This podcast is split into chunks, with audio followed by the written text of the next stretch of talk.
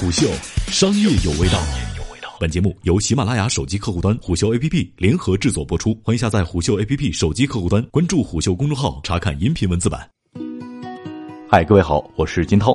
今天我们来分享的文章：卖保险返贫的年轻人。那么，在今天文章当中的两个人名杜海涛、张强都是化名。好，进入到今天的文章部分。上集。凌晨五点四十五分，杜海涛紧盯着手机屏幕，右手不自觉的快速点击手机屏幕，花了十分钟编辑好一条鸡汤，发送朋友圈之后，立马群发给那些习惯早起的客户们。自从成为了一名保险代理人之后，杜海涛每天都醒得很早，每天都有大量的消息挤得脑袋嗡嗡响，只要醒着就很焦虑。杜海涛可能做梦都没想到，自己的职业生涯会从推销保险产品开始。时间拉回二零一五年九月十一号，毕业赋闲在家的杜海涛在某联招聘投简历，不管下拉还是翻页，总是时不时的跳出一则招聘信息。杜海涛好奇的点开一看，这家世界五百强，不管是从薪资待遇还是企业文化，都让人看了血脉奋张。简历刚投过去十分钟，杜海涛就接到了邀约面试的电话。你好，杜先生，我是北京某某人寿经理张强，你的简历符合公司招聘的要求，时间方便的话可以过来面试，所需材料和注意事项发给您简历邮箱了，有疑问的话可以搜这个电话来加我微信。三天后，杜海涛坐火车到北京，已经是傍晚了。他拖着行李找到某某人寿附近一家小旅馆的时候，背上求出了一层的冷汗。楼下小店的炒面又油又咸，吃完没忍住顶出来的难挨。杜海涛在陌生的店铺门口呕出胆汁一般的食物碎渣，还忙对赶来的店主说对不起。可能是二十个小时的火车太累了，杜海涛回到酒店刚躺下不久就打起了呼噜。第二天准备好材料，按照导航找到了西直门某某大厦。从门外看，大厅和银行没什么区别，外面站着几个西装笔挺的年轻人在聊天。杜海涛拨通电话，脑中还在回想对方姓名的时候，那边先说话了。您好，我是某某人寿理财规划师张强。我们公司啊，现在有一份新产品，签单送 iPad，您有时间了解一下吗？杜海涛顿了顿，说：“我是某某大学的杜海涛，今天是准备来面试的。”那边沉默了两秒，马上严肃起来说：“到了是吧？你等着我下去。”杜海涛等了足足十三分钟，才看到一个个头不高的男生笑脸迎过来：“你是杜海涛吗？我是张强。”两个人在附近一家咖啡厅开始聊。杜海涛对张强讲述着学校那些半真半假的事迹，张强则时不时的回应两句。大约二十分钟之后，张强递过来一张名片，说：“感觉你很优秀，两天之后来公司二面吧。”从某某大厦出来之后，杜海涛回到酒店开始找房子，一个一个电话打过去，网页上一千月付的单间再问都变成了一千五，而且口径一致，押一付三。杜海涛惦记了大学兼职存下的四千五，咬了好几次牙也租不起。来北京找到房子了吗？手机上弹出这样一条张强的微信消息，杜海涛还没来得及回复，紧接着又弹出一条：如果没有，可以先去我那儿，明天介绍一个靠谱的中介带你去找房子。退房之前，杜海涛已经看了两个小时的房子，一无所获。于是他拖着行李来到西直门地铁站附近的一家网吧等张强下班。晚上十点钟，杜海涛跟着张强来到盘踞五环外的某某小区，成交的单间大门像一个棺材盖儿。进门还没坐下，张强就抱出来一床颜色不明的被子铺在地上，对杜海涛说：“你睡床上，我打地铺。明天我给你安排人找房子。”褐色的大木床上只有一层薄薄的褥子，一晚上是硌得杜海涛骨节生疼，但他已经十分感激张强的照顾了。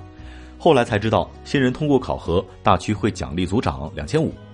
第二天，确实有人按照杜海涛的预算，带着去看了好几处二三环六百块的床位。他最后选择了上地附近一个七百块的半地下室的单间。从此以后，每当夜色袭人的时候，杜海涛就跟随着下班人流的掩护，消失在地表，在错落坚实的半地下室里汲取着生活必需的湿气和凉意。二面很顺利，但进公司之前必须拿到展业资格证和从业资格证。张强一番苦口婆心之后，杜海涛认识到考证不仅是一次自我提升，更是能在这家企业有所作为的敲门砖。至于公司对于职业装的要求，淘宝毫无疑问是首选。四十九块九的衬衫，二百九十九块的西服，衣料上错乱的针脚不会马上揭穿杜海涛贫瘠的物质真相。公司先对杜海涛进行了半封闭式七天的培训，然后被安排在某某大厦七层去学习从业资格证考试纲要，为一个月之后的考试做准备。杜海涛每天六点四十起床洗漱完毕，七点钟在公交站通过走位挤上刚来的公交，在司机狂野的提速手法当中逐渐清醒，常常被车厢大妈敦实而又灵动的身姿挤成一个 S 型。两个星期很快过去，张强提前带着杜海涛去五楼熟悉环境。我们大区啊有一千五百多人，这二百零七人的 C 区都是一家人。走到一个柱子的拐角，张强停下，对杜海涛说：“你的工位在这儿。”杜海涛环视四周，这二百多人就像盯着笔记本电脑，争分夺秒打电话的机器人，声音此起彼伏，各色口音嘈杂。仔细一听，每个人好像都有三四套话术在变换着推销产品，张口就来，让杜海涛觉得很了不起。此后的两周，杜海涛上午去七楼学习，下午到五楼找张经理培训保险知识。从学习到从业资格证考完，这个区一百二十一个新人只剩下三十三个。即便如此低的留存率，公司每个月大小不等五六场招聘会，从来没让工位大面积空过。一个简单的欢迎仪式之后，杜海涛戴上了丝辉。主持人说：“只有希望之星才是这一批新人当中最值得尊敬的人。”开单两件，佣金三千元。这样的业绩才能第一批转正。杜海涛学了一星期产品条款，终于忍不住想要打电话。中午一起和同事吃完炒饼丝儿，下午张经理娴熟的和一个四十来岁卖黑卡的阿姨砍价，三百五拿下了一张不记名卡，通话六千分钟，含四百条短信和五百兆流量，和一部超长续航的老年按键机。张强递过来手机说道。一天五百个有效通话，也就是要接通二十个有效客户，问出住址、电话和邮箱，打不完电话单钱自己掏，打够我掏。杜海涛打开电话单，按照每个电话后面随机标注的个人信息开始打电话。喂，王哥，我是某某保险理财规划师某某某，请问您？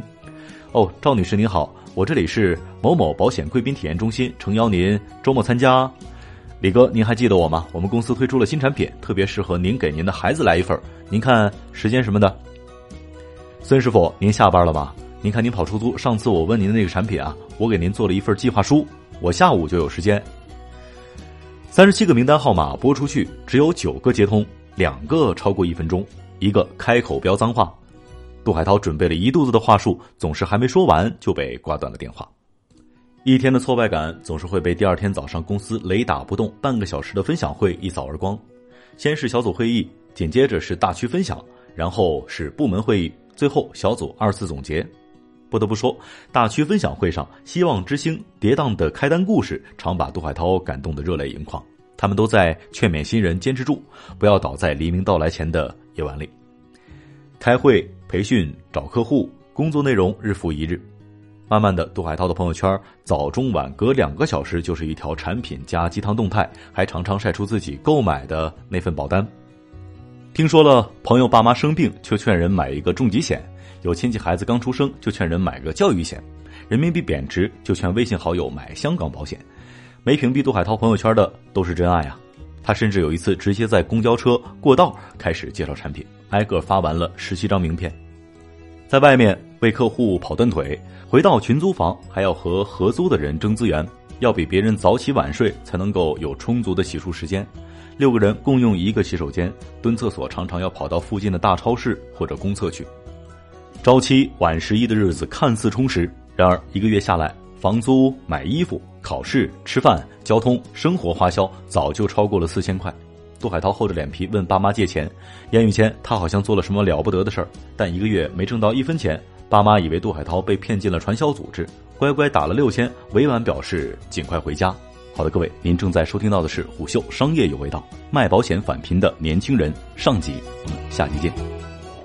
虎嗅商业有味道，找到主播金涛，获取更多声音。您可以搜索公众号“金涛声音”，四点水的涛，或者搜索金涛的拼音全拼加上数字幺七六幺，等你来。